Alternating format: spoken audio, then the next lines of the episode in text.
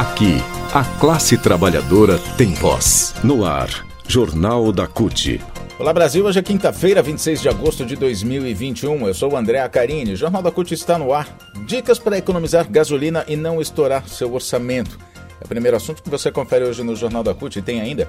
Prévia da inflação de agosto é a maior desde 2002 e Bolsonaro vai ao STF para não pagar ajuda a trabalhadores da saúde que foram vítimas da Covid.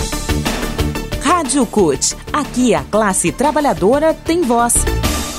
A gente começa o Jornal da CUT de hoje falando sobre economia. O Índice Nacional de Preços ao Consumidor Amplo 15, o IPCA 15, que é uma prévia da inflação oficial no país, registrou em agosto 0,89%, a maior variação para um mês de agosto desde 2002, quando o índice foi de 1%. Os dados são, foram divulgados pelo IBGE nesta quarta-feira. Janeiro a agosto desse ano, a inflação medida pelo IPCA 15 acumulou uma alta de 5,81% e de agosto do ano passado até agosto deste ano, 9,30%. O índice continua sendo puxado pelas altas nos preços da energia e da gasolina, especialmente. A energia elétrica exerceu maior impacto individual no IPCA 15, com um aumento de 5%. Em julho, o aumento foi de 4,79%. De acordo com o IBGE, a alta está relacionada à bandeira tarifária vermelha patamar 2, que começou a vigorar nos meses de julho e agosto. A inflação pesa mais no bolso do mais pobre, obviamente. Né? Inflação mais alta, preços mais altos, inclusive dos alimentos, a insegurança alimentar voltou a ser uma realidade no Brasil por causa disso. É o que mostra uma pesquisa realizada em dezembro de 2020 pela Rede Brasileira de Pesquisa em Soberania e Segurança Alimentar e Nutricional, a Rede Pensan. Enquanto os fazendeiros do agronegócio colhem a safra, recebem em dólar e colocam o Brasil na segunda posição entre os que mais exportam grãos no mundo, ficando atrás apenas dos Estados Unidos, 43,3 milhões de pessoas não têm acesso aos alimentos em quantidade suficiente. Outros 19 milhões literalmente não têm o que comer. Isso acontece porque o Brasil é um grande produtor de commodities e prioriza o lucro, ou seja, tudo aquilo que se produz, commodities, a soja, os grãos, enfim, tudo isso é commodity, vai com o dólar alto lá para fora, é exportado e a gente fica sem aqui e ainda é obrigado a pagar preços mais altos por causa da demanda, ou seja, menos produtos, maior demanda, preços mais altos, inflação mais alta também e quem sofre é o trabalhador mais pobre. Economia. Agora o Jornal da CUT fala sobre economia, mas não a economia do país, sim uma economia que você pode fazer com o seu carro. O preço do combustível chega a R$ 7,00 em muitos lugares no Brasil, é uma coisa impensável, não é?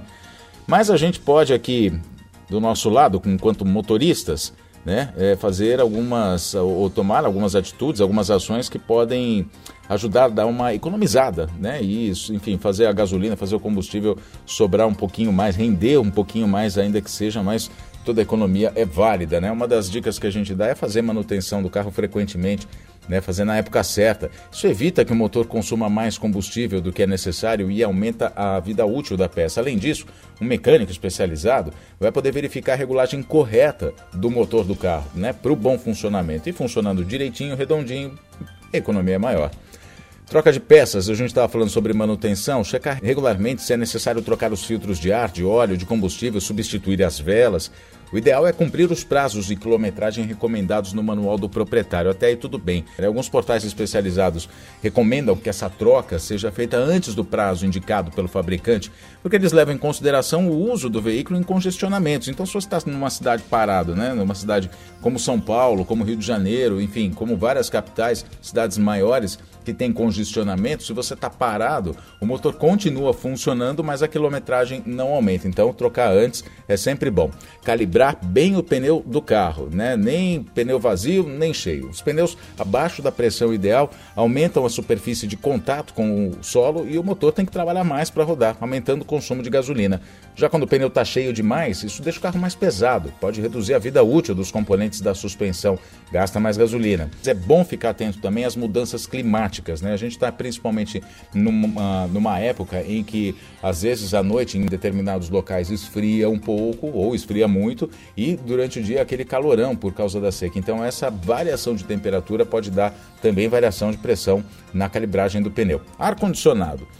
Dúvida sempre cruel, né, das pessoas. Usar apenas quando for realmente necessário o ar-condicionado, sempre com vidro fechado.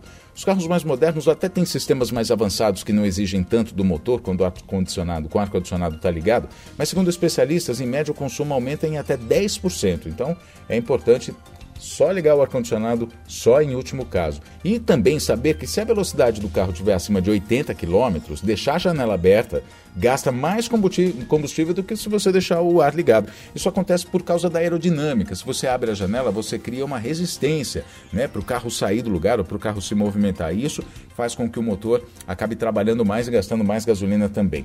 Precisa também ficar atento à troca de marchas na hora de dirigir, né? Não pode sair que nem um maluco acelerando, forçando o motor. Trocar as marchas sempre na rotação correta é uma dica muito importante, mantendo o giro do motor compatível à marcha escolhida. Né? Nunca acelerar demais o carro em marchas baixas. A primeira marcha, por exemplo, não tem outra função a não ser fazer o carro sair do lugar. Né? Conforme aumenta a velocidade, é preciso passar para as próximas marchas, ou seja, não forçar o motor, não acelere demais. Pediu marcha, troca manter uma velocidade constante, já que a gente está falando de estrada, né? Então, se a estrada é máxima de 100 km por hora e você está com a pista tranquila, está tudo seguro, mantenha ali 100 por hora, não fica acelerando, vai a 120, volta a 80.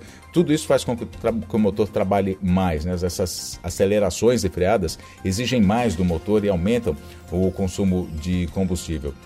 E ainda, como a gente está falando sobre estradas, em caso de ladeira, você está descendo, por exemplo, a serra, deixa o carro ali engrenado, engatado, não precisa acelerar, só vai controlando no freio, deixa o carro descer engrenado, vai controlando só a velocidade no freio ali. Nessa situação, inclusive, o envio de gasolina para combustão, né, pra, ali para os bicos, enfim, para o motor, para os cilindros, ela é muito menor. Então, não gasta combustível você fazer isso. Não deixa na banguela, né? Se você deixar na banguela e perder o freio, por exemplo, é, se o carro morrer, né, você vai ficar sem freio, aí a, a situação se complica. Evitar muito peso no carro também para que, o que o carro não trabalhe tanto, né? Para que o motor não trabalhe tanto, também é uma dica de economia. E cuidado com o combustível adulterado, que esse é um ponto principal. Barato pode sair carro, caro, porque gasolina batizada aumenta o consumo, danifica o motor no funcionamento, ou seja, vai dar oficina lá na frente. Além de você colocar uma gasolina que ela vai se queimar mais rápido, né? Então, se você coloca um determinado valor lá, ele vai render menos. Além disso, você ainda estraga o motor e vai ter prejuízo na hora de fazer a manutenção do carro. Então, essas são as dicas para a gente economizar um pouco mais de gasolina, né? Direitos. Em uma clara demonstração de desprezo pelo drama de milhares de trabalhadores da saúde que se arriscam diariamente para salvar as vidas de outros milhões de brasileiros que adoecem por causa da Covid-19, o presidente Jair Bolsonaro entrou com uma ação no STF contra a Lei 14.128 de 2021, que prevê compensação financeira a profissionais que adoeceram pelo coronavírus e que tiveram sequelas ou então ficaram incapacitados para exercer a profissão. A Lei 14.128 ela é de autoria do deputado federal Alexandre Padilha, que é ex-ministro da Saúde e médico infectologista. Foi elaborada em conjunto com a CUT, com a CNTSS, Confederação Nacional dos Trabalhadores em Seguridade Social, justamente para poder proteger aqueles trabalhadores que não podem trabalhar porque ficaram, estavam na linha de frente, trabalhando na linha de frente, acabaram adoecendo e ficaram com sequelas por causa da Covid-19.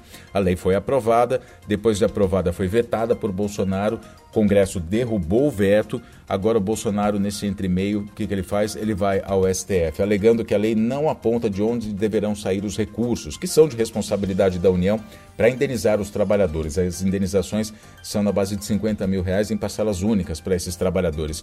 No trecho, no texto do, do, do, da ação enviada, num trecho do texto da ação enviada ao Supremo, o governo alega que a medida coloca em risco a responsabilidade fiscal e por isso é inconstitucional. A Maria Faria, que é secretária adjunta de Administração e Finanças da CUT, ela é também da CNTSS, é também da área da saúde, ela diz que é um absurdo o governo alegar isso em um momento de pandemia, ao mesmo tempo em que gasta muito dinheiro em emendas parlamentares e não dá atenção aos trabalhadores. É uma questão de desumanidade do presidente da República, ela diz. Mas a gente vai ouvir o Sandro César, que é presidente da CNTSS, também presidente da CUT Rio, falando sobre essa ação do Bolsonaro e falando também quais, qual será o próximo passo, o que fazer para tentar barrar, fazer com que o Supremo realmente não dê atenção para essa irresponsabilidade de Bolsonaro. É, demonstra mais uma vez o, a forma de agir desse governo.